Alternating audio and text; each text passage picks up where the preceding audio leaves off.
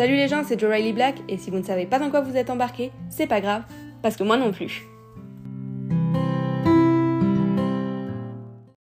Coucou, alors on est le 6 octobre 2020, ça fait deux mois que je n'ai absolument pas posté de podcast. Vous m'en excuserez, mais entre la correction de mon roman Mémoire de Tirgotte, sa sortie, euh, la reprise de l'école euh, pour ma fille avec euh, les mesures qu'implique le Covid, etc.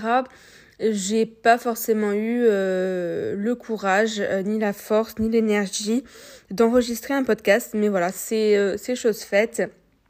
Et aujourd'hui, j'avais envie de vous faire un podcast lecture. Alors, ça sera peut-être pas un, un podcast très long, mais euh, j'avais envie de vous faire découvrir euh, les, euh, les, premières pages de mon roman Mémoire de Tirgot, qui est un roman d'urban fantasy adulte, qui est sorti le 15 septembre dernier aux éditions Farallon. Et peut-être que si je vous lis quelques pages, quelques extraits, cela vous donnera envie d'en découvrir plus et de d'apprendre à connaître un peu mieux mon univers. Donc avant toute chose, je vais vous lire la quatrième de couverture, comme ça vous pourrez euh, juger de si vous voulez continuer à écouter ce podcast ou non, puisque les goûts littéraires appartiennent à chacun et que c'est quelque chose qu'il faut absolument respecter. Il n'y a pas de sous-genre de littérature. Et, euh, et, ici sont bienvenus euh, tous, les, tous les lecteurs, toutes les lectrices de, de tous les genres, que ce soit de la romance, de l'horreur, de la SFF et euh, de l'historique, etc., etc. Ici, c'est un espace bienveillant et euh, à nous deux, petite quatrième de couverture. Alors qu'elle mène une vie paisible au cœur de Londres, Jenny voit son monde chamboulé lorsqu'une explosion retentit et que les seuls capables de l'entendre ne sont autres qu'elle et son colocataire Jack. Soudain, le monde tel qu'elle l'envisageait jusque-là n'est plus. Jack, qui se révèle être bien différent de celui qu'il prétendait, va alors la propulser dans un univers où les humains sont loin d'être les seuls maîtres sur Terre. C'est alors que les révélations concernant sa vraie nature de Tirgoth vont la mener à croiser le chemin de leurs ennemis, dont la sanglante révolte ne fait que commencer. Entre découverte de ses dons et affrontements, quel rôle Jenny va-t-elle pouvoir jouer dans la lutte entre Tirgoth et Ixie donc, cette petite lecture de la quatrième de couverture vous permet également de savoir comment prononcer euh, et Ixi, parce que je sais que par exemple ma mère a beaucoup de mal à euh, le prononcer, mais euh, c'est tout simple, ça se prononce voilà Tirgot et Ixi, il n'y a pas de, de grandes difficultés, vous le prononcez à la française et tout ira bien. Je vais maintenant commencer donc la lecture euh, de quelques pages de mon roman. Je ne parle pas en termes de chapitres parce que Mémoire de Tirgot, euh, que ce soit le tome 1 qui est sorti dernièrement ou le tome 2 qui est euh, déjà écrit et corrigé, ne, ne fonctionne pas par chapitre. Ils sont répartis en quatre grandes parties. Donc il y a la partie 1, la partie 2, la partie 3, la partie 4 qui font qui ont à peu près le même nombre de de mots euh, dans chaque partie. Mais voilà, il n'y a pas de chapitre, donc ne soyez pas surpris si euh, vous le commandez et que vous vous mettez à le lire. Euh, c'est normal et c'est voulu, c'est un choix qui m'est venu tout naturellement puisque je ne voyais pas comment le découper par chapitre pour en faire quelque chose de d'assez prenant pour donner envie de continuer la lecture. Quatre jours qu'il n'avait pas plu, 96 heures de ciel gris, sans qu'aucune goutte de pluie ne veuille bien venir abreuver les rues de Londres. Pourtant, dans le cœur de Jenny Gardner, c'était une averse sans fin.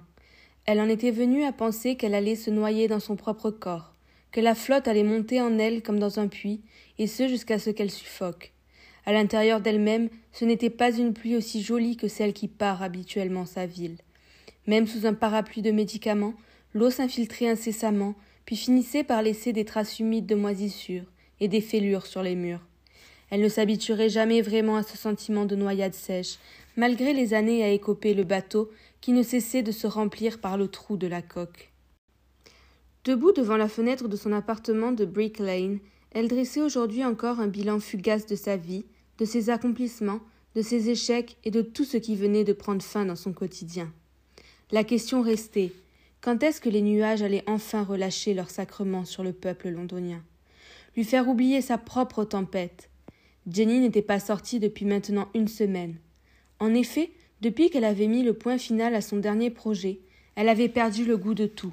Elle était drainée, lasse et sans repère.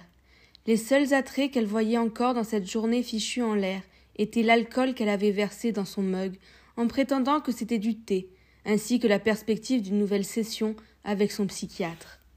Pourtant, quand on la croisait, il était impossible de se douter de la profondeur de ses blessures. Rien de bien particulier, un manque profond de confiance en elle, une anxiété qui prenait le contrôle de beaucoup trop d'aspects de sa vie, ainsi qu'une rupture récente. À vrai dire, la séparation était plutôt une tache sombre sur son ego, plus qu'une plaie sointante.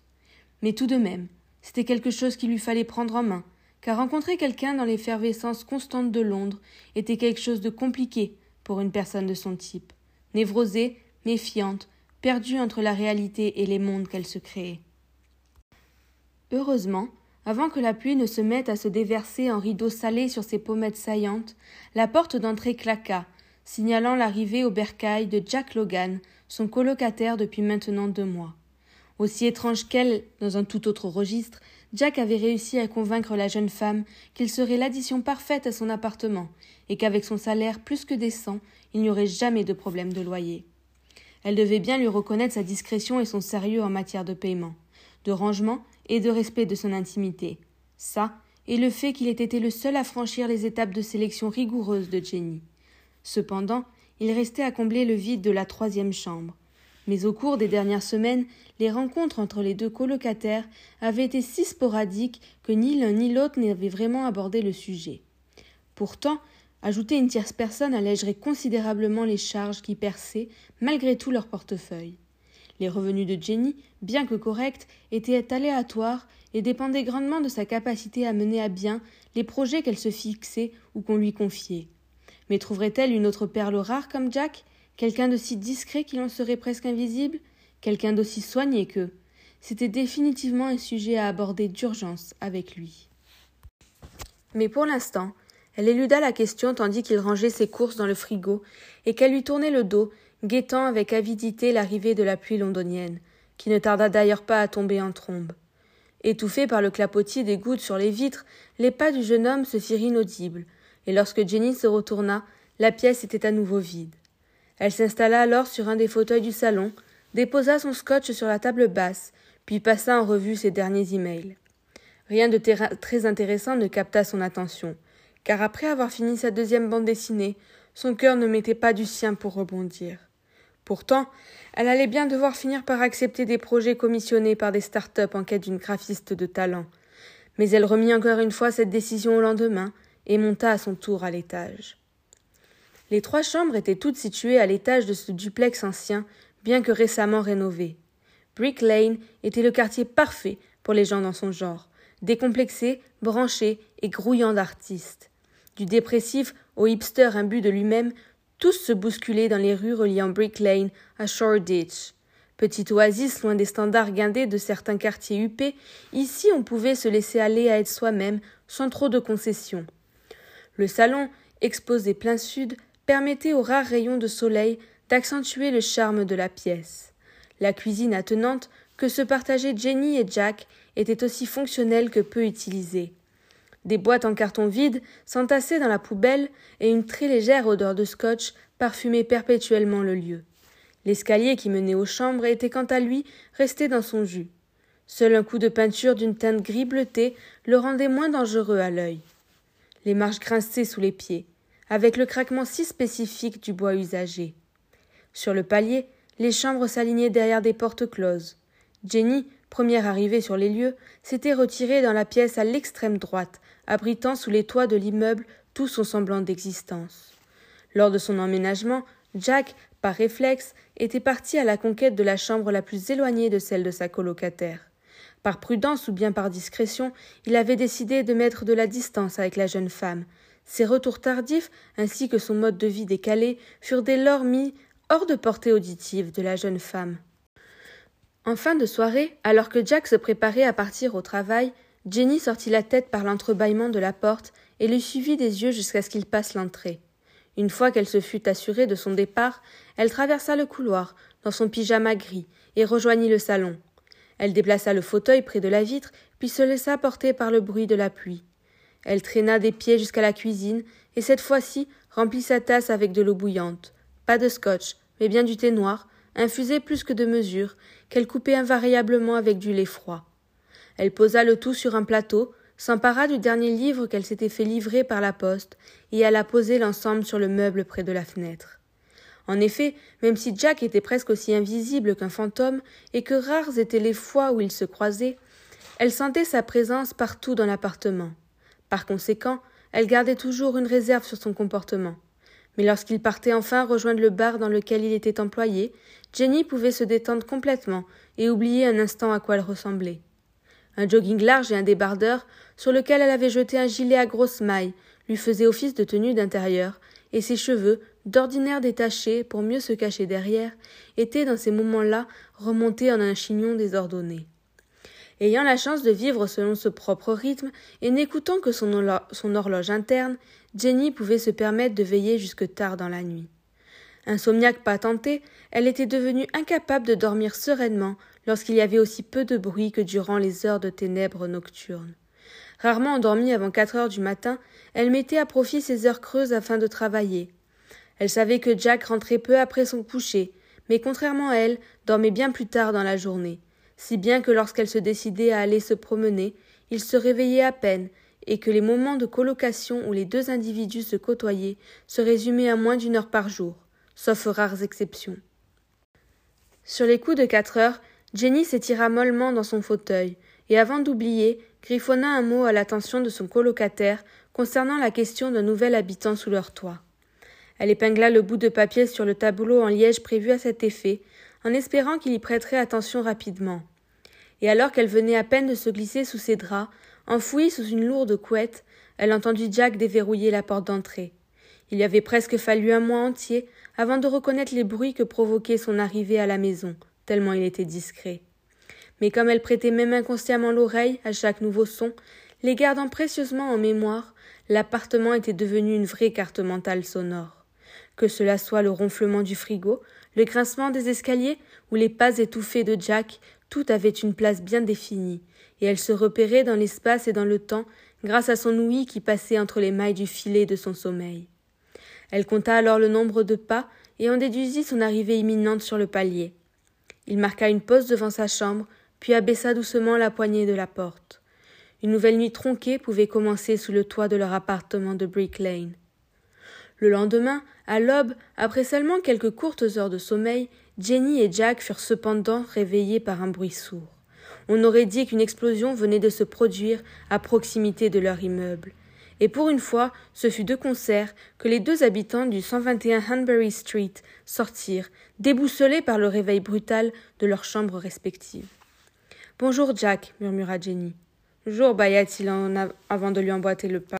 Donc voilà les premières pages euh, de mémoire de Tirgot. Vous m'excuserez, je n'ai pas tellement l'habitude de lire à voix haute et de m'enregistrer en même temps.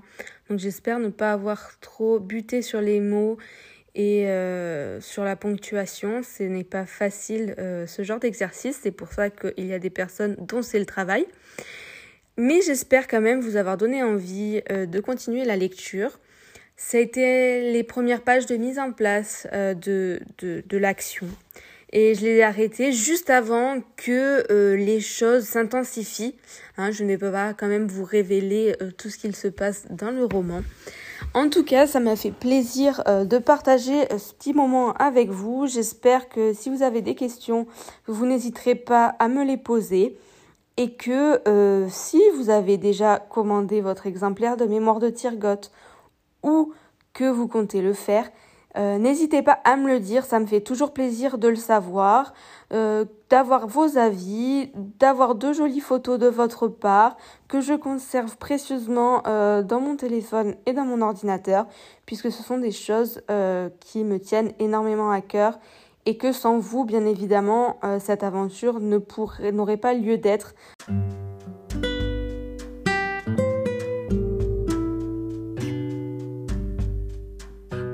Donc voilà, c'est tout pour aujourd'hui. Ça a été un plaisir d'enregistrer ce podcast. Le prochain que je ferai, euh, je pense que je ferai peut-être euh, question-réponse. Alors, je ne sais pas si je le fais euh, en me lançant sur YouTube ou si je le fais par podcast. En tout cas, je vous tiendrai au courant parce que je vous demanderai de poser vos questions sous un tweet que je posterai donc sur mon Twitter. En attendant, je vous souhaite une très très belle journée, une belle semaine.